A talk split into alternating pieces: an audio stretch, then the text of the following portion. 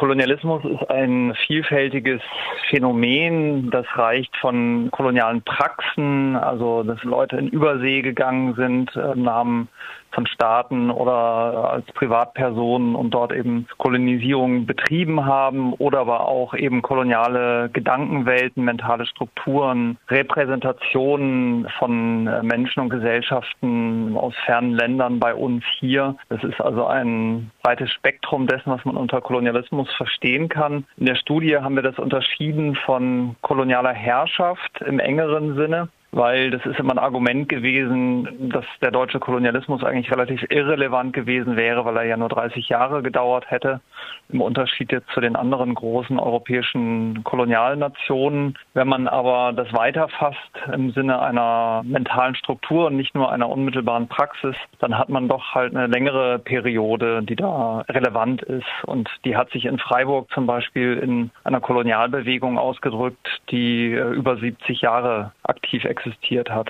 In der Studie wird der Kolonialismus oder auch das koloniale Denken in Freiburg untersucht, gegliedert in verschiedene Milieus und zwar das äh, katholische Milieu, das Arbeitermilieu und das kleine, aber in dieser Hinsicht wirksame liberale Milieu. Warum gerade diese Einteilung in Milieus für die Untersuchung statt zum Beispiel in verschiedene historische Phasen oder in verschiedene Erscheinungsformen wie Kolonialismus in Publikationen, im Militär, in der Wirtschaft? Warum gerade diese Grundgliederung? Ja, also wir haben auch eine Untergliederung in verschiedene Phasen Phasen unternommen, also praktisch der Kolonialismus als Forderung und Gedanke, bevor dann das Deutsche Reich ab 1884 tatsächlich Kolonien erworben und erobert hat, dann der Kolonialismus als Herrschaftspraxis bis zum Ersten Weltkrieg und dann die Phase des ersten, sagen wir mal, unfreiwilligen Postkolonialismus, als Deutschland die Kolonien wegbekommen hat. Das ist schon auch ein Zugriff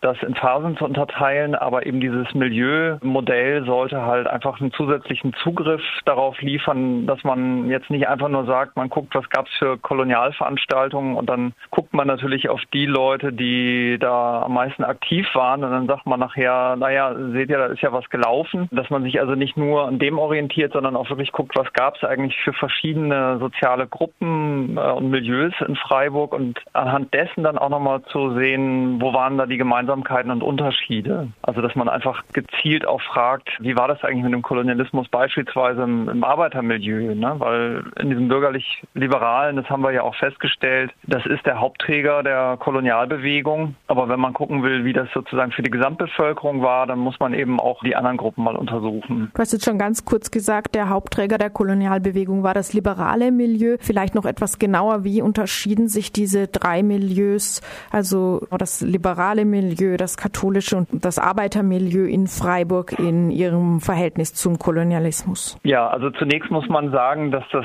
liberale Milieu in sich das diffuseste äh, war, weil da alles Mögliche mit drunter fiel, was man da so in dieses bürgerlich-liberale Milieu einordnen kann. Währenddessen das katholische und das Arbeitermilieu in sich gesehen etwas fester und strukturierter waren und enger. Also das bürgerlich-liberale Milieu, da fassen wir drunter beispielsweise die Universität, abgesehen jetzt vielleicht von der katholischen Fakultät, aber es gab viele protestantische Professoren, die halt stark nationalistisch und nationalliberal ausgerichtet waren und sich dann entweder an der Uni oder aber eben im bürgerlich-liberalen Vereinswesen engagiert haben. Also ein Kernpunkt ist weiter das sogenannte Netzwerk vaterländischer oder patriotischer Vereine, die in unterschiedlichem Ausmaße jetzt sich mit der Kolonialfrage beschäftigt haben. Also im Zentrum steht dann natürlich die Ortsgruppe Freiburg der Deutschen Kolonialgesellschaft, aber dann gibt es sozusagen Geschwistervereine wie den Deutschen Flottenverein, die Kolonialismus auch ganz stark auf ihre Fahnen schreiben oder der Alldeutsche Verband und ähnliches. Und da haben sich halt neben dem Wirtschaftsbürgertum eben auch das Bildungsbürgertum, Professoren und so weiter äh, engagiert in diesen Vereinen. Das sind jetzt ein paar Stichworte. Auch die bürgerlich-liberale Presse, die Freiburger Zeitung als führende Tageszeitung.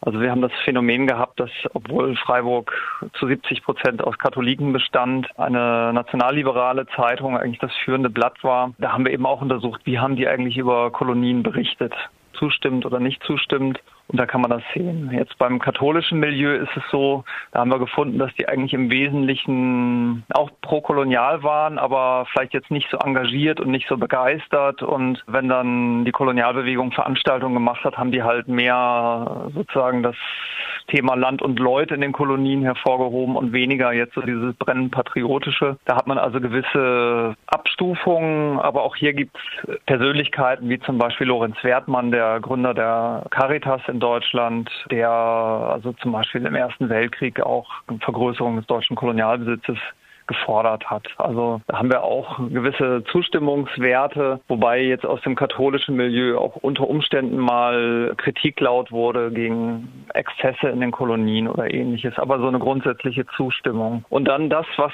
ein bisschen überraschender war, wenn man an Kolonialkritik in Deutschland denkt, dann verbindet man das eben am ehesten mit dem sozialistischen Arbeitermilieu und da haben wir aber für Freiburg eigentlich, wenn überhaupt eher ein Desinteresse gefunden, also dass beispielsweise in der Sozialdemokratischen Zeitung relativ wenig über Kolonien und sowas berichtet wurde, aber punktuell durchaus auch wiederum Zustimmung oder wenn Kritik, dann halt keine Fundamentalkritik. Das hat einfach was damit zu tun, dass das Arbeitermilieu in Freiburg vergleichsweise klein war und auch eher, sagen wir mal, so einer reformistischen Linie angehangen hat, keiner radikalen und insofern da eher anschlussfähig war an das koloniale Projekt. Aber gerade beim Arbeitermilieu haben wir allerdings auch ein Quell Quellenproblem, weil ich sag mal aus den Jahren, wo die heftigsten Kolonialdebatten waren, es entweder zum Beispiel in Freiburg noch keine sozialistische Zeitung gab oder dann aus späteren Jahren dann genau diese Jahrgänge nicht überliefert sind. Also insofern kann man das dann nicht ganz so genau sagen, aber alles, was wir gefunden haben, geht in die Richtung. Beispielsweise gab es ein Flugblatt in einem Wahlkampf, Reichstagswahlkampf 1906, 1907, die sogenannten Hottentottenwahlen, wo es dann einen Herero-Nama-Krieg in Deutsch-Südwestafrika Ging. Und da wurde von der Sozialdemokratie auf Reichsebene teilweise schon heftiger auch der Kolonialismus angegriffen. Und in Freiburg hat man dann halt betont, ja, Kolonialismus nützt den Junkern und Schnapsbrennern und so weiter. Aber wenn das eine vernünftige Kolonialpolitik wäre, wird auch die Sozialdemokratie ihre Hand reichen. Und ich denke, das bildet so ein bisschen das Spektrum der innerhalb der Sozialdemokratie ab, aber eben in Freiburg vor allen Dingen, dass, dass sich da nicht auf Fundamentalkritik begeben hat. Haben wir zumindest noch nichts gefunden in der Richtung. Klarere Kritik kam von USPD und KPD, als die dann existierten, aber die waren in Freiburg nicht so präsent. Ja, also zu dem Zeitpunkt dieser Wahlen gab es die halt noch einfach noch nicht. Und später haben wir da zumindest nichts gefunden, was sich da so in Richtung Kolonialdebatte bewegt hätte. Also das, da müsste man vielleicht nochmal weiter gucken, wie später sich auch die KPD dann nach dem Ersten Weltkrieg dazu äh, verhalten hat. Aber da haben wir, wie gesagt, quellenmäßig nicht viel gefunden. Wie hat sich denn die Stadt Freiburg als Institution selbst gegenüber dem Kolonialismus positioniert oder verhalten? Ja, also man kann sagen, dass zum Beispiel Freiburger Oberbürgermeister Mitglied schon beim ersten Kolonialverein in, in Freiburg waren. Grundsätzlich kann man sagen, dass die Stadtverwaltung dem Kolonialismus positiv gegenüberstand. Die Stadt Freiburg ist auch Mitglied in der Deutschen Kolonialgesellschaft geworden, allerdings interessanterweise erst 1926. Also die sind sozusagen nicht während der Kolonialzeit selber beigetreten. Da war dann oft das Argument, naja, wir haben schon hier gespendet und da und da hat man sehr mal aufs Geld geguckt. Aber dann, nachdem die Kolonien schon jahrelang verloren waren, da hat man dann doch noch diesen Schritt gemacht, beizutreten. Und als dann 1935 in Freiburg die große Reichskolonialtagung war, hat man das also auch mit allen Kräften unterstützt. Und äh, da ist es auch nochmal ganz interessant. Also die Kolonialbewegung, wie gesagt, getragen vom bürgerlich-liberalen Milieu. Der Oberbürgermeister Karl Bender, mit dem das dann eingefädelt wurde, der war vom Zentrum, also noch während der Weimarer Republik. Der wurde dann ja bekanntlich von den Nazis weggemobbt. Und der Nachfolger, der Oberbürgermeister Kerber, der hat das dann also nahtlos weiter unterstützt bis dann 1935 tatsächlich diese Tagung in Freiburg stattfand. Also da kann man eigentlich sehen, dass das dann nicht auf dieses Milieu beschränkt war, wobei man bei dem Bänder vielleicht nochmal genau gucken müsste, wie stark der jetzt tatsächlich in, in welchem Milieu verhaftet war. Aber er war ja auf jeden Fall vom Zentrum, also insofern katholisch. Auch in Freiburg wurden Gegenstände aus Kolonialgebieten ausgestellt und zwar im Natur- und Völkerkundemuseum. Dieses Museum gibt's im Prinzip immer noch. Heute heißt es Museum für Natur und Mensch. Ich habe es eingangs gesagt, die Präsentation dieser Studie verzögerte sich wegen eines Personalwechsels dort und gestern wurde dann klargestellt vom Leiter der städtischen Museen Stockhausen, dass eine geplante Ausstellung zum Thema Kolonialismus nicht in diesem Museum stattfinden soll, sondern im Augustiner Museum. Aber trotzdem scheint unterschwellig dieses Museum für Natur und Mensch immer noch äh, als zuständig gesehen zu werden. Da schwingt so etwas mit, so ein Zusammenhang von Ethnologie und Naturforschung, eine Verortung der Kolonisierten oder ehemals Kolonisierten in den Bereich der Natur, was vielleicht auch noch so ein postkoloniales koloniales Überbleibsel ist. Wie weit ist jetzt diese Planung einer Ausstellung mit den Ergebnissen auch der Kolonialismusstudie im Augustiner Museum ein Schritt in eine andere Richtung, nämlich in eine Verortung dieser Kolonialgeschichte im Rahmen der Stadtgeschichte und nicht mehr der Ethnologie und Naturkunde? Ja, also die Planungen für diese Ausstellung stehen noch komplett am Anfang. Wir als Autoren und ich persönlich als Freiburg Postkolonialinitiative Initiative sind natürlich erfreut, dass dem jetzt so ein großer Raum gegeben werden soll und auch, dass es, wie du richtig sagtest, dadurch nicht mehr alleine im Bereich der Ethnologie verortet ist, sondern tatsächlich, dass man das als Teil der Stadtgeschichte ansieht. Ja, ich denke, das ist zentral. Also man muss natürlich sagen, dass die Stadt Freiburg institutionell natürlich über dieses Museum, weil die Museumsleiter einfach dafür gesorgt haben, während der Kaiserzeit, dass sehr viele Ethnografiker eben aus den deutschen Kolonien nach Freiburg kamen ins Museum von Kolonialbeamten, äh, Offizieren, Händlern und so weiter und so fort. Also da hat die Stadt Freiburg einfach diese ethnologische Sammlung, auch wenn die jetzt im Zentraldepot in Freiburg-Hochdorf ist. Aber das ist tatsächlich nur ein Teil der Geschichte. Also insofern äh, muss man auch immer betonen, Kolonialgeschichte ist jetzt nicht nur was über die Ethnografiker, sondern es geht ja darum, welche Freiburger auch in die Kolonien gegangen sind, wie eben hier die Öffentlichkeit war, wie sich verschiedene Institutionen da verortet haben, wie Kolonialwissenschaften an der Uni betrieben wurde, wie im Vereinswesen dann diese Erfahrungen weitergegeben wurden und wie das also so in die Stadtgesellschaft gewirkt hat. Und insofern denke ich, ist es wichtig, dass das dann eben in einer Sonderausstellung im Augustinermuseum Museum stattfinden wird. Die Aufarbeitung des Kolonialismus in Freiburg wird sich auf ganz verschiedene Aspekte beziehen. Einer kam gestern auch schon zum Ausdruck. Es ging im Kulturausschuss ganz unabhängig von der Kolonialstudie auch um die Benennung von Straßen. Also für neue Straßen werden immer nach bestimmten Prinzipien Namen gesucht. Hier geht es jetzt nicht um Umbenennungen. Und ein Vorschlag für eine neue Straßenbenennung war, sie nach Professor Dr. Rudolf Virchow zu benennen. In der Vorschlagsbegründung hieß es, er bekämpfte entschieden aufkommende Antisemitismus antisemitische Tendenzen und lehnte die Kolonialpolitik